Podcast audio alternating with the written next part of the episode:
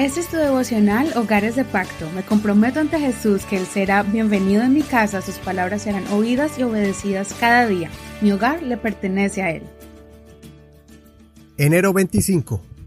Ayudando a Jesús. Mateo 25, verso 31.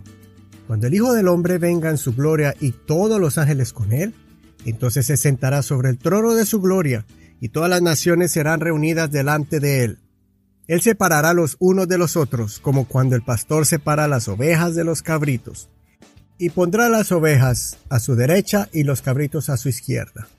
Entonces el rey dirá a los de su derecha, Vengan, benditos de mi Padre, hereden el reino que ha sido preparado para ustedes desde la fundación del mundo porque tuve hambre y me dieron de comer, tuve sed y me dieron de beber, fui forastero y me recibieron, estuve desnudo y me vistieron, enfermo y me visitaron, estuve en la cárcel y vinieron a mí. Entonces los justos le responderán diciendo, Señor, ¿cuándo te vimos hambriento y te sustentamos, o sediento y te dimos de beber? ¿Cuándo te vimos forastero y te recibimos, o desnudo y te vestimos? ¿Cuándo te vimos enfermo o en la cárcel y fuimos a ti? Y respondiendo el rey les dirá, es cierto les digo que en cuanto lo hicieron a uno de estos mis hermanos más pequeños, a mí me lo hicieron. Entonces dirá también a los de su izquierda, apártense de mí, malditos, al fuego eterno preparado para el diablo y sus ángeles.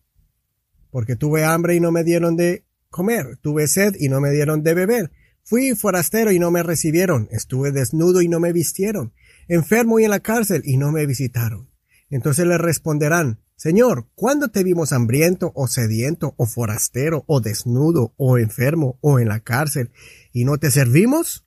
Entonces le responderá diciendo, de cierto les digo que en cuanto no lo hicieron a uno de estos más pequeños, tampoco me lo hicieron a mí. Entonces irán al tormento eterno y los justos a la vida eterna. En las últimas enseñanzas el Señor nos ha advertido sobre estar preparados para el día que Él venga por su iglesia, y ahora nos anima a que hagamos buenas obras. Lo sobrenatural de ayudar, apoyar y de dar a alguien que no tiene y que está en necesidad es algo muy especial porque el Señor mira cada acción de bondad que hagamos por alguien. Hoy en día vemos cómo las personas por su afán de buscar posiciones y acumular riquezas buscan la forma para dar o ayudar a otros por conveniencia. Pero el Señor aquí nos enseña que cuando estemos en su presencia,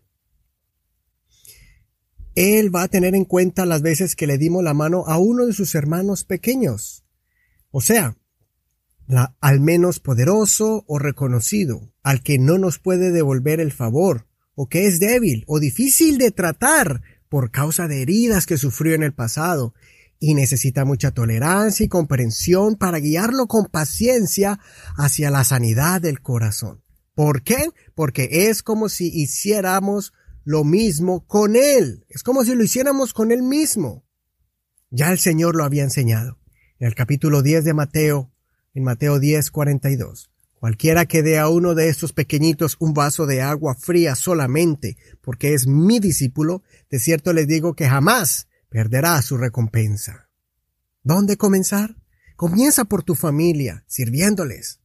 Desde ayudar en los quehaceres de la casa tus padres, visitando a un anciano, invitando al hogar a un joven al que sus padres son ausentes en su vida, cuidando de un bebé o los hijos por unas horas a ese matrimonio que tiene conflictos para que saquen tiempo como pareja y se restaure ese matrimonio. Comienza dando ese vaso de agua. Que el Señor bendiga la obra que vas a hacer por alguien hoy.